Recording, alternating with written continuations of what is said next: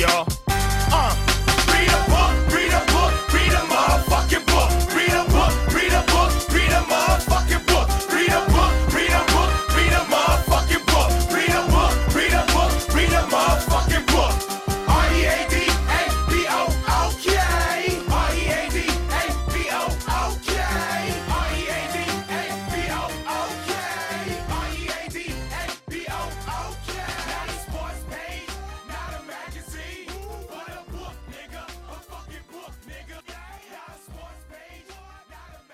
Bem-vindos a mais um diário de leitura do Rede Poderosa de Intrigas, é, no qual eu aqui, Patrícia Quartarolo, falo basicamente sozinha com vocês sobre o que eu estou lendo e o que eu pretendo ler.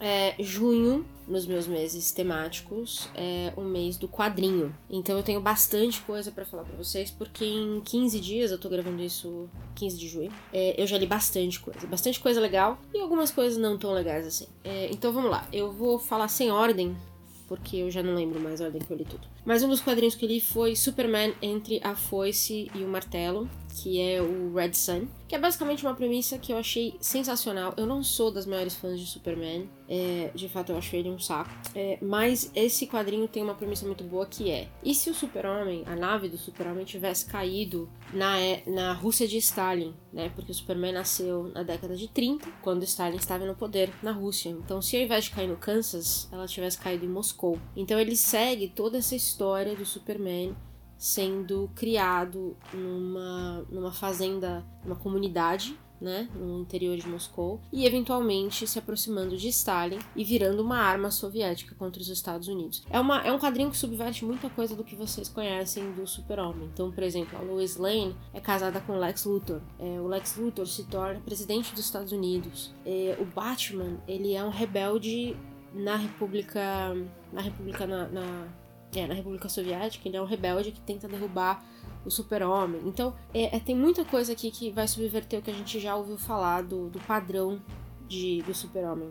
O que eu achei mais legal na história, na verdade, é que tira um pouco aquele discurso chatíssimo, né? De que os Estados Unidos é o centro do mundo e tudo acontece lá, afinal de contas, né? Os bandidos vão até Nova York para lutar contra os carinhas legais. E isso eu acho meio babaca, mas é. Achei, eu gostei da, da HQ. É, Eu acho que se fosse talvez uma HQ do Batman, eu gostaria mais. É, por ser Super-Homem, eu ainda fiquei com aquela sensação de ah, mais uma coisa do Super-Homem, mas gostei da ideia de subverter. Ela foi escrita pelo Mark Miller, que é um gênio dos quadrinhos, e eu gosto muito do trabalho dele. Então, Pra quem gosta de Super-Homem, acho que vale a pena conhecer. Outro quadrinho que eu li foi um brasileiro, é, Quando Meu Pai Se Encontrou com o ET Fazendo Dia Quente, do Lourenço Mutarelli. Essa foi uma recomendação do Caio em um dos nossos primeiros podcasts, nossos primeiros episódios. E ele falou super bem dessa, desse quadrinho, e, e, enfim, é meio que uma, uma trajetória muito pessoal né, o Lourenço Mutarelli conta a história do pai dele, depois que, que a mãe dele morre e o pai fica sozinho. E ele começa, vamos dizer assim, ele já é um senhor de idade, acho que já tem os seus 80 e poucos anos. E aí a mente dele começa a desmontar, basicamente. É, e aí o, o Lourenço conta um pouquinho dessa trajetória, né, entre perder a mãe e, e aos poucos também perder o pai, mesmo com o pai dele vivo. Até a história que o pai dele cria de que ele se encontrou com o ET. É, é muito bonito. E tem uns quadros, eu postei sobre ela no, no Instagram, eu fiz até um stories, porque tem uns quadros aqui que são tão bonitos. Eles parecem pintados é, pintados em quadro mesmo, como se fosse quadro de parede. E se vendessem ele num tamanho legal, eu penduraria na minha parede, de tão bonito que é a arte desse quadrinho. Recomendo muito, muito bonito, muito mesmo. É, o que talvez é o meu quadrinho preferido até agora do mês é Cash, uma biografia, que é do alemão Reinhard Kleist, Kleist acho que é assim, é, que é basicamente a biografia de Johnny Cash. É, eu sou muito fã de Johnny Cash, gosto muito. E o quadrinho, pra mim, ele, ele segue muito que. Acho que o filme ficou mais famoso né, na época foi o Johnny and June, né? Que conta a história, na verdade, do Cash, da vida dele um pouco, e também conta a história do relacionamento dele com a June Cash, que era June Carter virou John Cash, se eu não me engano. É, o quadrinho segue um pouco esse relacionamento também, mas ele começa um pouco antes, então ele conta um pouco da vida do Johnny Cash quando ele era menino, né, numa família, numa grande família pobre, né, onde eles trabalhavam todos juntos numa fazenda de algodão para sobreviver, até ele largar tudo para virar músico, porque ele tinha certeza que era esse o, o chamado da vida dele, até ele se envolver com drogas, até ele conhecer a June e ele vai um pouquinho mais pra frente, é, até a gravação do- dos últimos trabalhos do Cash com o produtor Rick Rubin, que é a, é a linha American. Né? É uma discografia American que é basicamente o Johnny Cash cantando covers de grandes músicas americanas. Acho que a mais famosa dessa, dessa, dessa leva é a versão que ele fez pra Hurt, do Nine Inch Nails, que é uma puta música incrível na original e ele deixou a música melhor ainda. Então, é, é um baita quadrinho legal, é todo em preto e branco, né? Porque o Johnny Cash só usava preto, ele era conhecido como o Homem de Preto. É, ele era muito pessimista, então ele não usava cores. E é, a melhor parte da- do quadrinho, na verdade, é porque as músicas do Johnny Cash elas são como se fossem letras se fossem enredos, né? De livros, por exemplo. Elas contam histórias quase completas do começo ao fim. E aí o que o, o quadrinista faz, o Kleist faz, ele. Quando duas músicas muito conhecidas do Johnny Cash, ao invés de colocar a letra da música, ele desenha a letra, né? Então você vê a música acontecendo. É muito bonito. É, definitivamente acho que é um dos meus quadrinhos preferidos que eu já li até hoje, de todos, assim.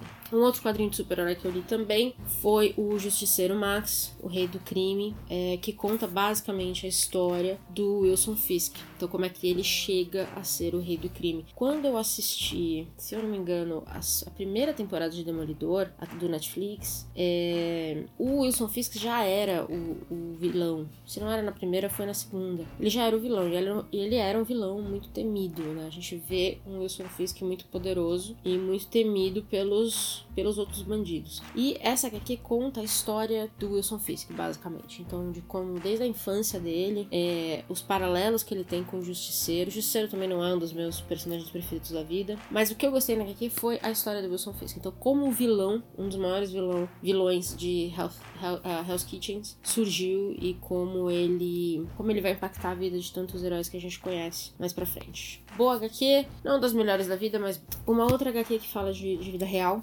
é O Jogo das Andorinhas, Morrer, Partir e Retornar, da Zeina Abirachad, acho que é assim que fala o nome dela. É, a Zeina nasceu no meio da Guerra Civil Libanesa e, na verdade, acho que já tinha alguns anos que acontecia a guerra, 5, 6 anos que acontecia a guerra, então ela nasceu justamente quando o país já estava em ruínas, então ela só conheceu isso, ela só conheceu a guerra. E ela conta a história da família que morava no apartamento, é, e aí esse apartamento é interessante porque ele era enorme, ele era bem grande pros quatro, ela, o irmão e os pais. E aí ele foi diminuindo porque as bombas chegavam, né? Então as bombas começaram a chegar na cozinha, então eles tiveram que ir para outro lugar. E aos poucos o apartamento inteiro se reduziu à sala de a sala de estar, que virou a casa deles oficialmente. E, e aí esse a história aqui especificamente é num dia que os pais dela vão visitar os avós e eles demoram quase uma hora e meia para conseguir voltar porque começa um bombardeio. Então é quando você é muito surreal você falar isso, né? É surreal você dizer que, pô, meus pais não estão em casa, eu estou sozinha em casa com meu irmão porque meus pais começou um bombardeio, meus pais não conseguem voltar. E aí ela conta como o pessoal do prédio se unia, né, para se ajudar. Então o pessoal do prédio quando percebeu que eles estavam sozinhos desceu para ficar com eles na casa e, e deixar todo mundo tranquilo e, e realmente tentar se ajudar de alguma forma. É uma, uma história muito bonita. É,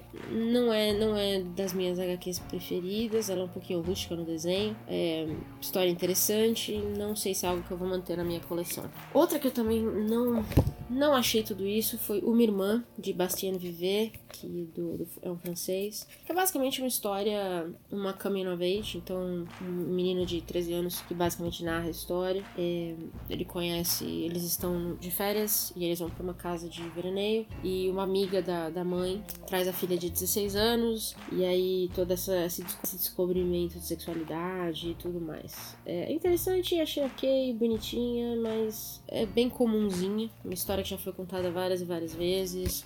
A arte não é nada assim muito diferente do padrão. É, então, gostei, mas não é algo que vai ficar na minha coleção. Esse com certeza. É, outro quadrinho que eu li foi Coringa, do Brian Nazarello. Esse Coringa é muito bom, na verdade. Eu fiz um stories dele, tem um- a imagem dele é muito engraçada porque ficou muito parecida com o Joaquin Phoenix, né, que vai fazer o Coringa agora no cinema. Então eu fiquei muito impressionada de como ficou parecido com o Coringa, o Joaquin Phoenix como Coringa com essa história. Basicamente, essa, essa aqui é quando o Coringa sai de Arkham, ele se diz curado, então ele, ele não foge de Arkham, ele é liberado, libertado de Arkham, e aí ele quer ganhar de volta o terreno dele, então ele sai basicamente atacando todos os gangsters da cidade de Gotham, porque ele quer a cidade dele de volta. É, o Batman aparece só no finalzinho, então não é realmente o foco aqui falar do Batman, é realmente falar do Coringa. Achei bem interessante, é bem interessante, e a arte é belíssima, muito sangue, muita cor,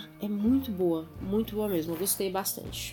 E a última HQ que eu li antes de falar de um livro que eu terminei foi Capote no Kansas, do Andy Parks que é literalmente a história da pesquisa que Capote fez para escrever A Sangue Frio, né, que é considerado um dos primeiros livros de não ficção na história. Então, é, ele conta exatamente isso, como foi que o Capote descobriu a história, que é mais ou menos a história do filme também, né, do Capote. É, então, como ele descobriu a história, como ele foi é, pra cidadezinha do Kansas, não é? é pô, Capote no Kansas, óbvio. É, como ele foi pra cidadezinha investigar o crime, como ele começou a conversar com os policiais, com e, eventualmente chegando nos criminosos, o relacionamento que ele desenvolveu com esses criminosos, é, até a, a, forma de como ele se sentia, né, ao escrever o livro. É bem, é bem bonitinha essa HQ, é, é boa mesmo, eu gostei. É, me deu vontade de, de, ler. Eu não li a Sangue Fio ainda. Uma pessoa que gosta tanto de não ficção é absurdo dizer isso. É, mas me deu vontade não só de ler a Sangue Fio, mas também de assistir o filme de novo, porque eu, eu lembro que eu assisti o filme e eu adorei na época que eu vi. Então acho que vale eu vou revisitar isso em breve. E por fim, eu terminei A Literatura Nazista na América, do Bolanho. É um livrinho que você lê muito rápido. Eu não vou falar muito dele porque eu conversei com o Caio e a gente vai fazer um episódio designado para discutir esse livro. É, acho que tem bastante coisa legal pra gente falar dele. É, o que eu posso adiantar é que eu gostei muito. É, Bolanho, para mim, continua sendo um dos maiores autores da América Latina. É, a perda dele eu acho que a gente consegue sentir até hoje deixou um buraco no nível de criatividade da região que eu possa ver. É, então a gente vai falar um pouquinho mais desse livro em breve, então aguardem aí que vai ter um episódio específico para ele. É, e o que eu tô lendo esse nessa próxima quinzena, eu quero terminar o Mestre e a Margarida do Bulgakov, que eu comecei lá em janeiro, no meu mês de clássicos, e eu tô arrastando ele até agora, então agora eu consegui dar um gás nele e eu quero terminar. E eu também tô lendo o livro que chama Comics Unmasked Art and Anarchy in the UK, que é basicamente uma biografia dos quadrinhos no Reino Unido e fala muito, foca muito nos quadrinhos que saíam da curva, né? Nos quadrinhos que eram anarquistas, nos quadrinhos que criticavam os reis, ou a rainha, o rei, é, os quadrinhos que eram ultra violentos, então os quadrinhos que realmente geraram um desconforto na sociedade britânica e, e, o, e o, impacto que eles deixaram nessa sociedade, né? Então, tô achando muito interessante, tô no começo ainda, tô achando bem interessante. Eu fiz um stories com ele também no Instagram, porque dentro ele vem com. Ele é quase uma enciclopédia de quadrinhos, assim. Ele vem com umas artes muito bonitas, é, de época mesmo. Então, uma baita, uma baita edição. Eu comprei esse aqui na Book Depository, que entrega no Brasil. Se o dólar ajudasse, a gente podia comprar mais, mas enfim. Então, quem tiver interesse tem por lá. E aí eu vou terminar de ler e conto mais para vocês no próximo, no próximo diário. E é isso.